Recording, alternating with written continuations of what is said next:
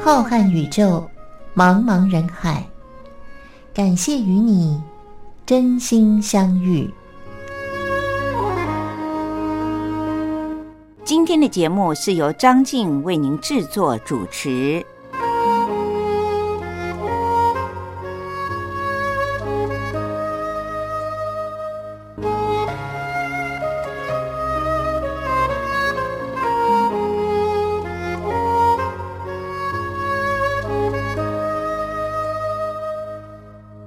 各位听众朋友，大家好，我是张静，很开心又到了星期天晚上零点十分，真心相遇的节目是由张静在空中陪伴着您的时候了。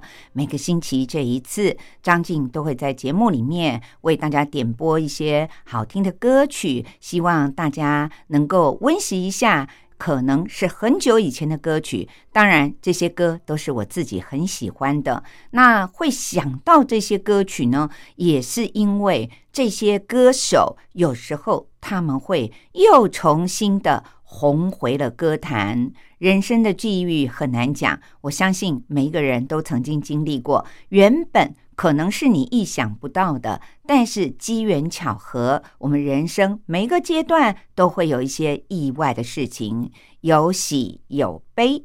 当我们面临了意外的人生的时候，一定要努力的面对，不要大喜大悲，要让自己的心情保持着一种平静，即便它是一个意外的欢喜，或者是一个意外的悲哀。不过。在我们有生之年，这些不就是人生吗？一定要努力的度过。希望真心相遇的朋友们，大家都能够很平平安安的，心情呢更是要保持愉快的。天气越来越热了，今天已经是二零二一年的八月二十二号，已经到了八月的末尾了。尤其像台湾这样的气候，今年呢又比较干旱。南部的地区雨水很少，所以各位听众朋友，天气炎热，水分又不够，不知道您有没有大量的喝水来补充水分呢？在这个炎热的夏天里面，张静今天要在节目当中告诉您一些可能您过去不知道的医学方面的小常识。喝水喝的不够，有时候。后果是您难以想象的，尤其是年纪大的朋友，喝水更是要足够。为什么呢？各位听众朋友，您可能会说，年纪大了，运动量少了，再加上本身的分泌，流汗也流得越来越少了，为什么喝水还这么重要呢？尤其有些上了年纪的朋友，因为行动上呢比较缓慢一点，上个厕所就要搞了很久，所以呢就越来越不想喝水，因为喝了水自然就会想要上厕所。那么减少次数就变成我们年长者呢，他们觉得是一个最好的方法。其实不然哦，您可能想象不到的是，水喝少了，或者是不喝水。其实，对于每一个阶段年龄的人呢，都有一些影响。而对于上了年纪的长者来说，那个后果更是严重的很。今天张静在节目里面告诉您以后，您可能就会开始每天注意自己喝了多少水了。但是在还没有和大家分享这些尝试之前，节目的一开始，张静要为您送上这首。邓紫棋所唱的《囚鸟》，囚是囚犯的囚，鸟是小鸟的鸟。邓紫棋其实并不是原唱者，原唱的人呢是张宇。不过，因为这首歌的歌词写得非常的好，所以呢，这首歌从张宇在年轻的时候的专辑里面出来了之后，现在已经传唱两岸三地，很多的人都唱过。我相信听众朋友一定也在很多的电视的综艺节目里面听过，像费玉清和阿云嘎的对唱，或者是在台湾的时候，费玉清和原唱的张宇。的对唱，但是大家都觉得香港的歌手邓紫棋在女生里面呢，她唱的非常的动人，因此今天节目的一开始，张静就特别的为您送上这首由邓紫棋翻唱的《囚鸟》。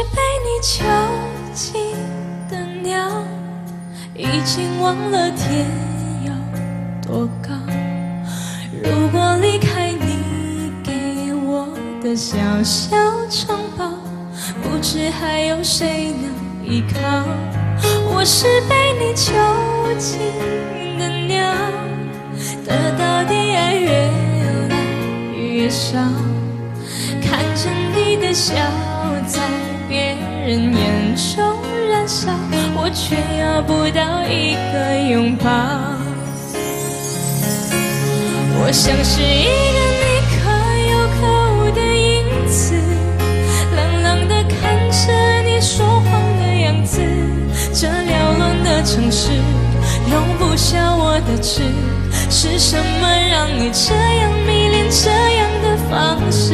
我像是一个你可有。可无的影子和寂寞交换着悲伤的心事，对爱无计可施，这无味的日子，眼泪是唯一的奢侈。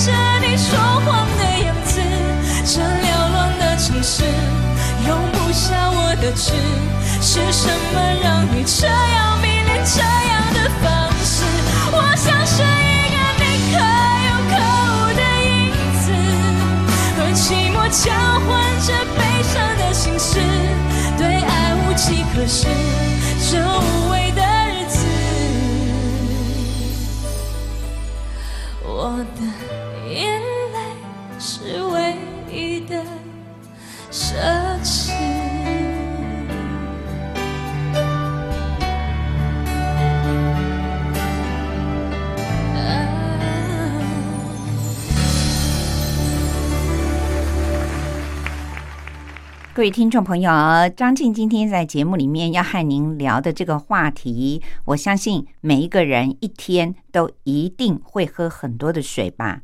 那么您有仔细的算一算，您一天大约喝了多少 CC 的水吗？其实我们经常喝进肚子里的水是远远不够医生所给我们的标准的。那刚才也提到了，年纪越大，有的时候上厕所真的不方便。再加上呢，好像汗水流的也少了，因此年长的人特别的不喜欢喝水，因为认为不需要那么多的水分了。可是各位听众朋友，您不知道的是，其实不论哪一个年龄层的人，都应该要喝足够的水。一般来说，人的身体一天所需要的水分呢，大约是两千五百 CC 到三千 CC。您仔细的回想一下，一天有可能喝到那么多的水吗？其实大概只有年轻人会喝到这么多的水吧。年轻人因为运动量比较大，正常的话，一天他们排出来的汗的数量呢，大概有三百 CC。我们知道汗流出来里面都还会有一点盐分。那么如果有更剧烈的活动，比如说，在炎热的天气里面，在户外工作或者是运动选手的话，那么他们一天的排汗量甚至于会高达两千 CC 哦。所以，像刚才张静所提到的。一天两千五百 CC 到三千 CC 的水分，那只是运动量很少的人，流汗量很少的人。如果像刚才我说的运动选手，或者是在户外做一些很吃力的工作，流汗量很大的朋友，那么一天可能需要喝的水分就达到了五千 CC 到六千 CC 的水分才算是足够哦。那么，随着一个人的体重的不一样，当然需要喝的水的数量也会不一样。年纪越大，我们的体重通常都会越增加。过去，张静在节目里面每次要介绍医疗资讯的时候，也曾经开玩笑的说，我们大家都觉得年纪越大，体重越重。肚子越大都是很正常的现象，其实那就是因为我们的活动量变少了，可能所需要的水分的确也就跟着变少了。但是呢，您的体重一直在增加，这时候您所需要的水分其实也是应该要增加的。当然，这里谈到了很多所谓的喝水的数量。水的数量只是一个很笼统的概意的说法。一般来说呢，食物当中所含的水分也是包括在内计算的。不过，因为各式各样的食物所含的水分并不相同，比如说，如果一个喜欢喝汤的人，他每三餐都要喝汤汤水水的话，那当然汤水里面的水分是比较高的。不过，一般来说呢，大部分一个人所需要的水分只有百分之二十二，也就是只有五分之一的水分，您可以把它算作是从食物当中获得的。绝大多数，大约五分之四，我们人的身体所需要的水分呢，应该都是要靠着喝白开水来的。各位听众朋友也要注意哦，很多的医生都提醒大家，他说现在呢，不论任何的年纪，都喜欢人手一杯茶饮或者是咖啡，甚至于年轻人还喜欢喝甜的饮料，这些其实都不能够算作是水分当中的全部，因为它含有了很多的各式各样的杂质、糖或是盐等等，我们。谈到的水分应该是纯度的白开水，大约三千 CC 的水分都应该是从白开水里面获得的，那才是真正的对于人体有益的。那么我们回头来说，为什么医生特别的提醒，年纪越大的朋友更应该要摄取足够的水分？尤其像现在夏日炎炎的时候，千万不要为了省去跑厕所的麻烦而忘了喝水，或者是故意不喝水。因为医生说，如果年长的人水分摄取不足的话，不仅容易导致泌尿道发炎，恐怕还会发生脱水的状况。各位听众朋友，您可能不知道，人也会脱水。脱水所引起的认知功能的下降，是您会害怕的。什么叫做认知功能的下降呢？有的老人家因为家里的人忽略了。并没有注意老人家到底一天喝下了多少的水，于是会发现，到了时间晚了，快要睡觉的时候，您发现家里的老人会自言自语，感觉上好像精神恍惚。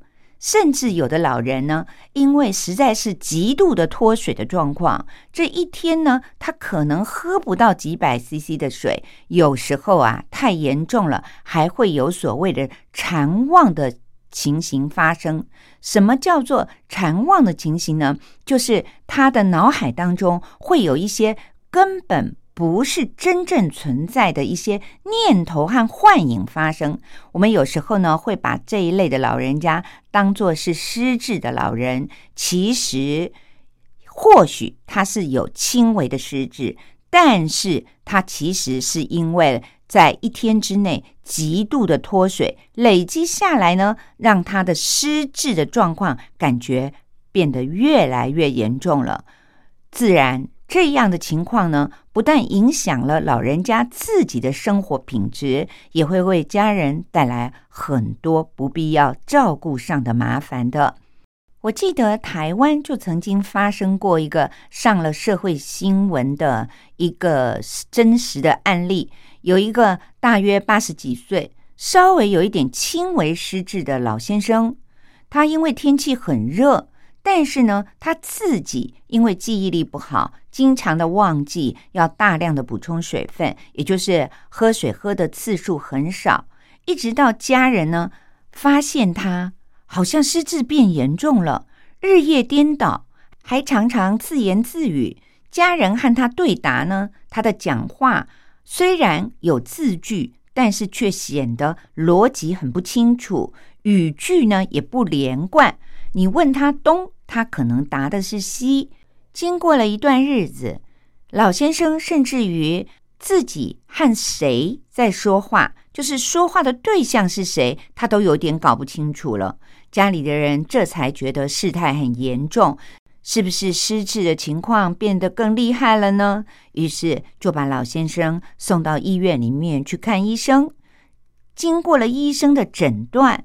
当然做了很多的检测，也包括仪器照他的脑部，还有就是智力测验这些。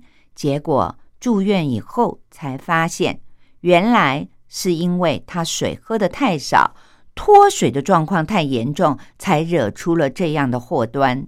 不仅老先生的泌尿道感染问题很严重，而且也合并发生了刚才张静告诉您的馋妄的现象。聊到这里，相信各位听众朋友们都可以知道，其实脱水的后果啊，不是仅仅您所想的，可能流不出汗、上不出厕所而已。长期下来，不论男性或者女性，都会发生泌尿道感染的问题。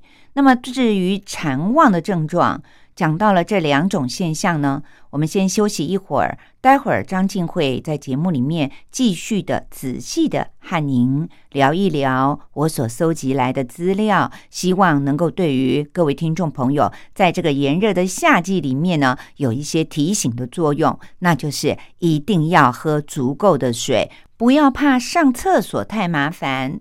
如果搞到了像泌尿道感染，或者是因为极度的脱水而有精神恍惚、馋忘的症状发生的话，那都是要住院的，岂不是更麻烦？而且还不仅是自己麻烦，也为家人带来很多的麻烦。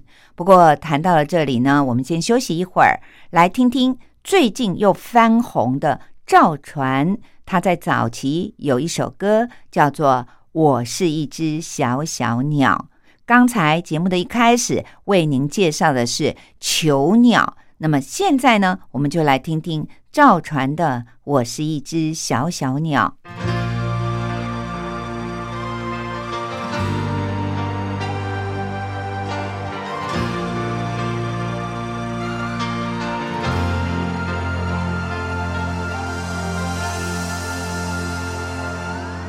有时候我觉得自己像一只小小鸟，想要飞，却怎么样也飞不高。也许有一天我栖上了枝头，却成为猎人的目标。我飞上了青天，才发现自己从此无依无靠。每次到了夜深人静的时候，我总是睡不着。我怀疑是不是只有我的明天没有变得更好？未来会怎样？究竟有谁会知道？幸福是否只是一种传说？我永远都找不到。我是一只小小小小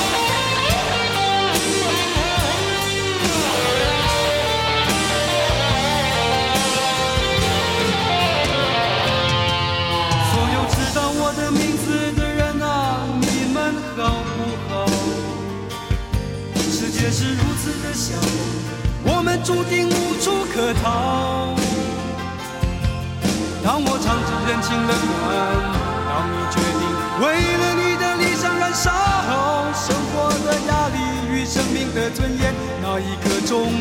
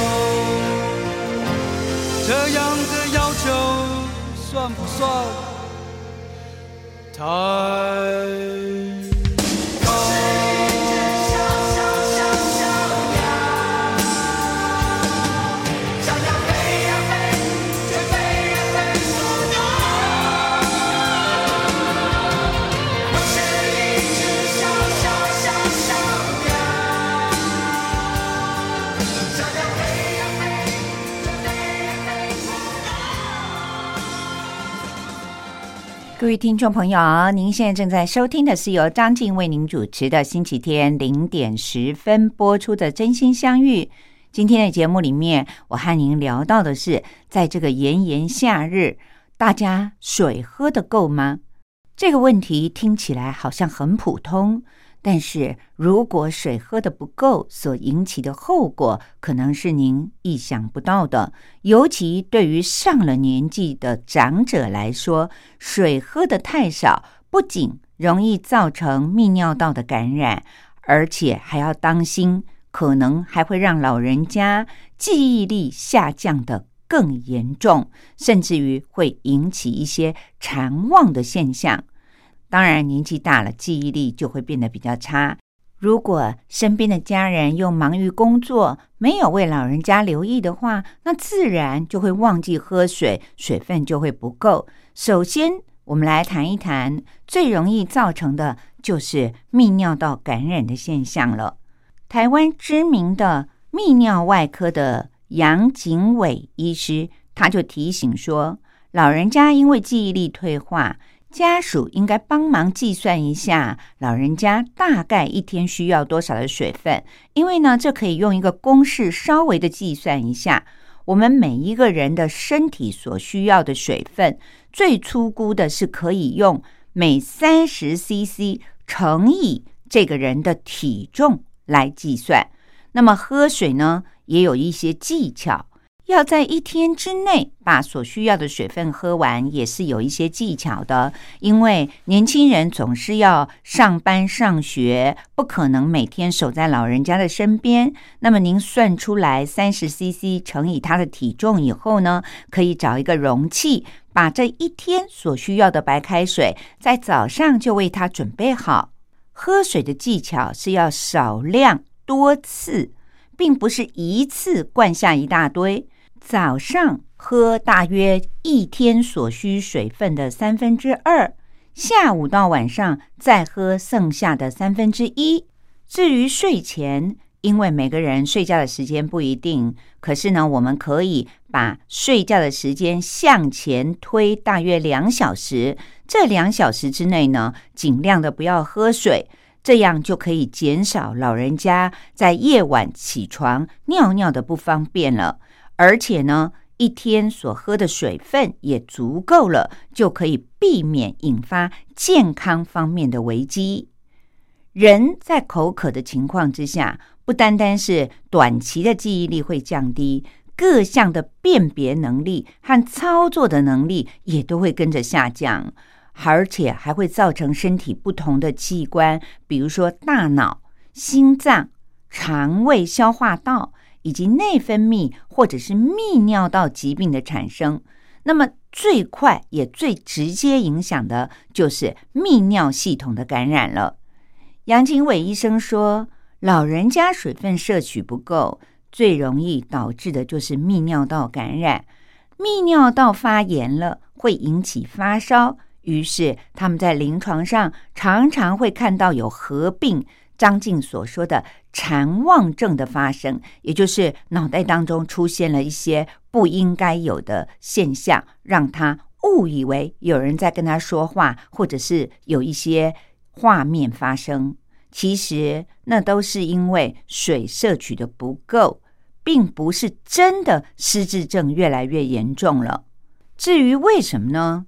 经过医生的解释，您就会懂了。他说。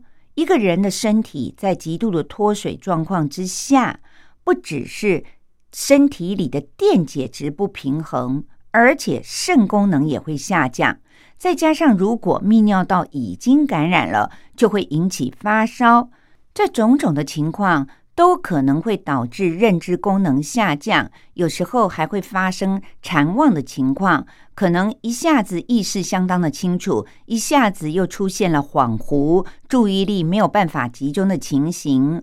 当认知功能出现障碍的时候呢，没有办法正常的分辨时间、地点还有对象，没有办法和别人正常的交谈，于是最后就导致白天昏睡不起。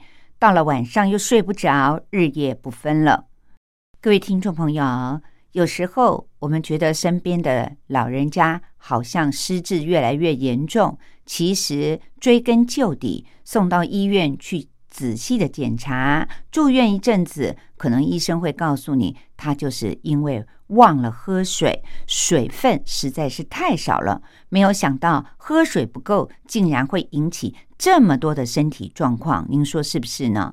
那么今天呢，张静也在节目当中告诉您，杨景伟医生说，一个人需要多少的水分是随着体重而不一样的。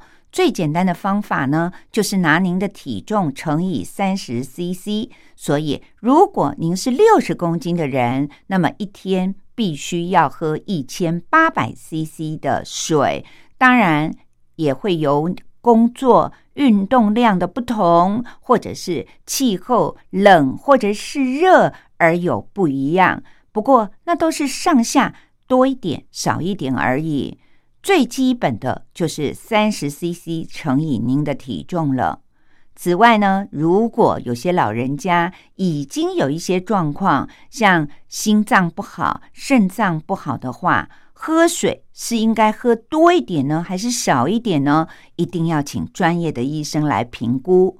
由于有一些人不能够一次喝太多的水，身体会来不及吸收，因此专业的医生说，喝水最好要养成少量多次的习惯。喝水有很多的好处哦，可以让我们减少泌尿道的感染、泌尿道结石的发生，而且还会减少便秘的情况，避免一个健康的人在日后罹患高血压、高血糖或者是心血管阻塞的疾病。因为水分增加了我们身体的新陈代谢，也帮我们排出了毒物。喝水。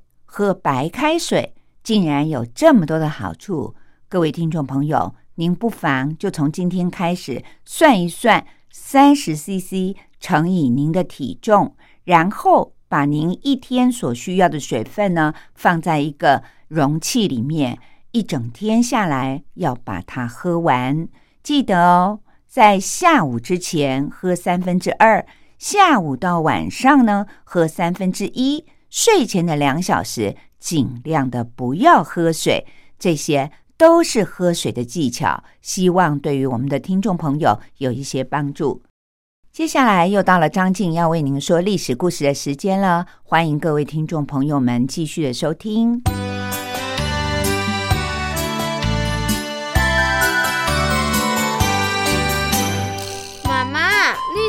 难学哦。不会啊。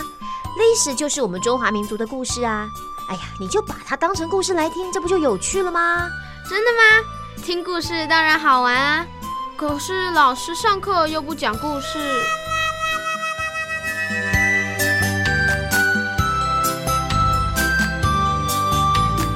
听光华小学堂说历史故事。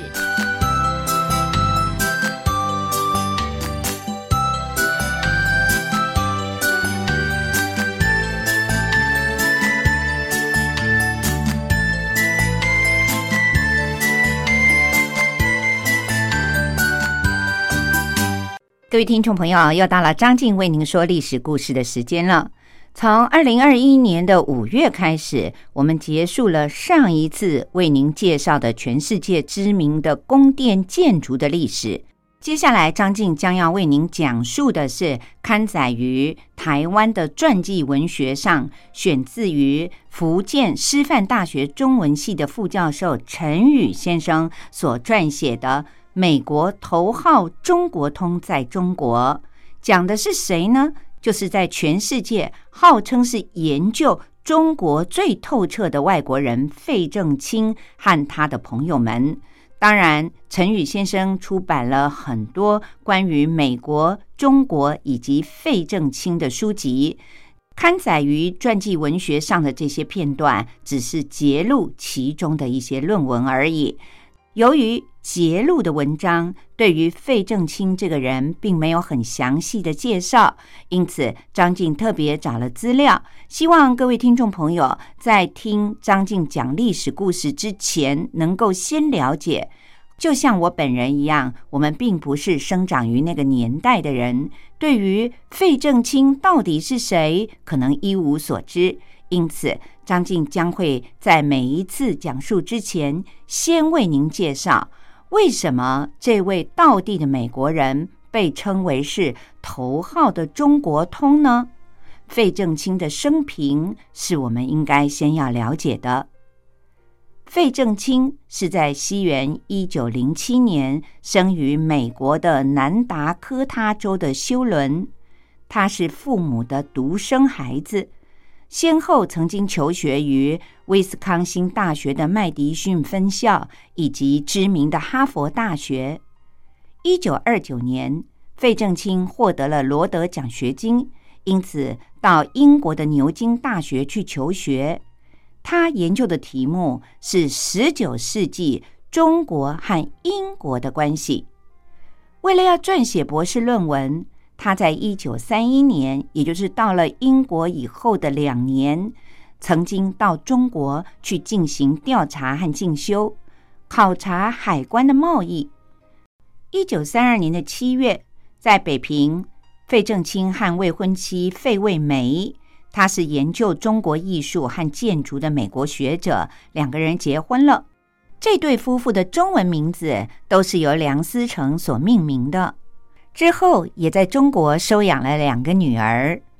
一九三五年，费正清夫妇第一次的离开了中国，在取得了英国牛津大学哲学博士学位以后，一九三六年，他回到了美国的母校哈佛大学的历史系任教，并且从一九三九年起，和美国的日本问题专家赖肖尔一起开设了东亚文明的课程。一九四一年，费正清被征召到美国的情报协调局里工作。这个单位在第二年，一九四二年的六月十三号就分裂成为了两个单位，一个是美国战略情报局，另外一个则是美国战时新闻局。他任职于研究分析处，前往了华盛顿工作。一九四二年的六月二号。美国情报协调局的局长多诺万上校任命费正清为驻华首席代表。这一年的九月二十五号，他飞抵重庆，担任美国战略情报局的官员，并且兼任美国国务院文化关系司对华关系处的文官，以及美国驻华大使特别助理这三个职位。一九四五年的十月到一九四六年的七月，他再一次的来到了中国，担任美国新闻署驻华分署的主任。结束了在中国的任职之后，他在一九四七年返回了哈佛大学任教。一九五五年，在福特基金会的支持之下，主持成立了东亚问题研究中心。这个研究中心后来还曾经获得洛克菲勒和卡内基基金会的赞助，并且在一九六一年更名为东亚研究中心。二零零七年又再度的更名为费正清东亚研究中心，以资纪念他本人。在费正清直接或者是间接主持研究中心的几十年里。哈佛大学东亚研究中心成为了美国东亚问题研究的学术重镇，而他本人也成为了在美国研究中国的学界领袖人物。费正清在四零年代末是预测了毛泽东和共产党会获得胜利的中国通之一，他主张要和中共建立关系，以符合美国的利益。但是很多美国人都指责这些中国通出卖了盟友，协助散播共产主义和苏联的影响。由于被认为过于同情共产主义，他在一九五二年申请去日本的签证也被驳回了。而在美国国会调查谁输掉中国的原因时，他被要求要在参议院的内部安全小组委员会上作证。当美国右派的亲中派和麦卡锡参议员把矛头指向了三位国务院著名的中国通的时候，费正清也被列入了，认为他们是四个应该为输掉中国负责的人。而这时候，又回到了中国的费正清的朋友。比如费孝通、陈汉生，却在中国大陆又因为被指为亲美而遭到了攻击。一九六六年，由胡秋原、郑学稼和徐高阮他们发起了一千多名的学者签名的给美国人民的一封公开信里。当时这封公开信曾经在美国知名的《纽约时报》上发表。攻击费正清以中国专家的名义出卖了中华民国。而陈立夫的回忆录里则认为，费正清散播了不利于国民党的谣言，打击国民政府的信誉，促成了美国政策有利于中国共产党，影响了国民政府在大陆的溃败。于是，费正清在中国共产党的眼里，无疑的是个英雄。一九七二年，当美国和中国的关系改善以后，他曾经应周恩来的邀请，在一九四九年之后，第一次的又重新访问了中国。一九九一年的九月十四日，费正清因为心脏病发作而离世。他在两岸历史上的定位也成为了正反完全不同的人物。各位听众朋友，我是张静。在前几集的历史故事当中，张静为您介绍了号称是美国头号中国通的费正清，在一九四二年再一度的来到中国云南的昆明，辗转要前往重庆。当时是因为抗日战争期间，由清华大学、北京大学和南开大学所组成的长沙临时大学迁到了昆明，建立西南联大。在这个长途跋涉的迁徙当中，发生了许多感人肺腑的故事。整个过程分为陆路和海路。各位听众朋友。陆路的步行团来到了贵州东边一带，人烟稀少，崇山峻岭绵延不绝。有一天要在一个小镇里过夜，打前站的人去镇公所联系，对方正在张罗着如何应付打发这三百多位不速之客。一部分的师生就趁便在镇上的一间茶馆里歇脚。有的老师干脆叫上一壶茶，抽起了烟，享受起旅途当中难得的片刻清闲。有一个头面很黑又消瘦的小伙计，大概从来没有看过这么多的人来光顾，立刻兴奋了起来，很热情的前来和大家打招呼。此前大家早就听说，湘西有匪患，贵州有烟患。在贵州，不管当兵做土匪，与众不同，都使双枪，也就是多了一杆烟枪。还听说这一带有很多的轿夫抬着轿子，累得实在走不动了，就放下了轿子，央求坐轿的人稍等片刻，赶紧跑到路边的鸦片馆里猛抽一阵，之后再回来就精神焕发，健步如飞。于是有个学生很好奇的问那个伙计说：“这里有没有抽鸦片烟的？”伙计说：“谁没有抽啊？我今年十六岁，刚出娘胎开始，大人抽大烟就用烟喷我了。”接着他又说：“不抽没有办法呀。”他邻居的一个年轻人每天都要抽两钱，不然就没有力气干活了。那人家只有五口人。五个半在抽大烟，学生们听了觉得很疑惑，为什么会有五个半人呢？那伙计回答说：“那家的媳妇挺着大肚子呢。”伙计又说自己的父母也都抽鸦片，他们挣来的钱大部分都用来抽大烟了，少部分的才用来吃饭。很多的学生们对于鸦片竟然有这么大的魔力，实在是感到不解，于是就去请教这个步行团里面的化学专家，也就是曾昭伦教授。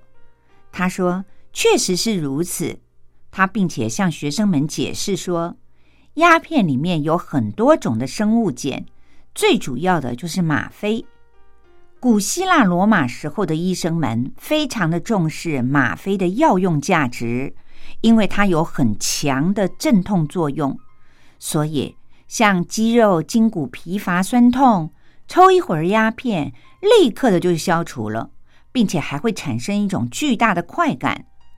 但是吗啡的作用就是有成瘾性，用久了就会上瘾，一旦不用了，就会浑身瘫软、四肢无力，而且用量还会不断的加大，最后导致体能不断的消耗，甚至于还会丧失生命呢。话说，这个步行团出发已经快两个月了，离开长沙也已经有两千多里路了，走过了二十几个县，将近千个的村落，草鞋是换了一双又一双。人瘦了，体重轻了，但是每个人都觉得很有收获。步行团是按照专业与兴趣编成了各种的考察组织，其中有一组叫做民间歌谣组，指导老师就是闻一多教授，来自南开大学心理学系的刘兆吉。由于自小就对于歌谣很有兴趣。所以也很自然的成了这个组里面最重要的成员了。闻一多教授鼓励他说：“有价值的诗歌不一定是在书本里，有很多都是在人民的嘴里。中国最早的诗歌总集叫做《诗经》里就有很多都是当时的民歌，收集民歌是一件很具有意义的工作哦。”刘兆吉于是受到了很大的鼓舞。每到一个地方，他就抓紧了时间，四处去访问，听山歌，听号子，听民间艺人说唱。有一次，路过了一座高山，望见山顶上隐约有个山寨，他就想要爬上去收集歌谣。哪知刚刚爬到了半山腰，听到山上有人喊话，还有人向下探头探脑，好像想要喝阻他上去。因为听不懂，刘兆吉就继续的爬，山上的人就喊得更凶了，并且还发出了警告的声音。刘兆吉这才感觉到有一点不对头，停了下来。继而，山上就下来了几个穿着苗族服装的人，他们看见刘兆吉穿着黄军装，以为是国民党的军队，正要把石头滚下来，想要用雷木来砸人。幸好有一个懂苗语的朋友做了沟通解释，这才免遭了一场无妄之灾。刘兆吉的执着和勤奋，让闻一多教授更加的赏识，而且也喜欢这个年轻人了。碰到面的时候，总会很亲切的和他打招呼。那时候，刘兆吉已经收集民歌和民谣将近两千首了。到了盘县。这是经过贵州的最后一个县城了。刘兆吉收集到了好几首当地写着男女恋情的山歌，歌谣都显得非常的野。其中有一首特别的具有野气，内容写着：“马摆高山高又高，打把火钳插在腰。那家姑娘不嫁我，关起四门放火烧。”这首歌写的是主人翁。因为想要娶到心上人，完全的蔑视了封建传统和礼教，不惜以大胆极端的行动来实现自己的愿望。如果说这首诗歌完全是对于世俗的叛逆的话，那么还有一首情歌的思想就达到了更深远的境界，因为内容写的是吃菜要吃白菜头，跟歌要跟大贼头。睡到半夜，钢刀响，妹穿绫罗哥穿绸。虽然是一首情诗，但是骨子里反映的却是不甘于人间的不公平，不甘于贫困，不为世俗见解，要挣脱几千年的精神枷锁，决心要以暴力来改变命运的反叛精神。如果说刚才前一首诗歌，是个体对于世俗礼教所采取的激烈行动，那么后面的这一首诗歌则带有着群体性的色彩，也是对于社会贫富不均的颠覆，是对于现存制度的挑战，带上了一定的革命色彩。各位听众朋友，我是张静。时间过得很快，说完了历史故事，又到了要和各位说再会的时候了。祝福各位听众朋友们，大家身体健康，一切平安。感谢您今天的收听，我们下星期再会喽，拜拜。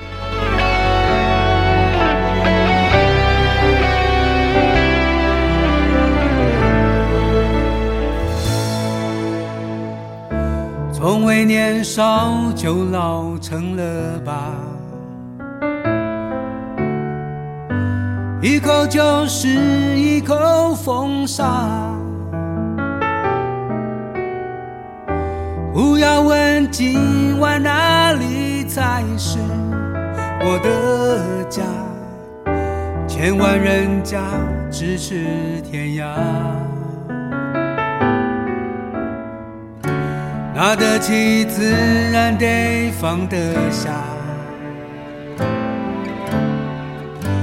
一回头红日已晚霞。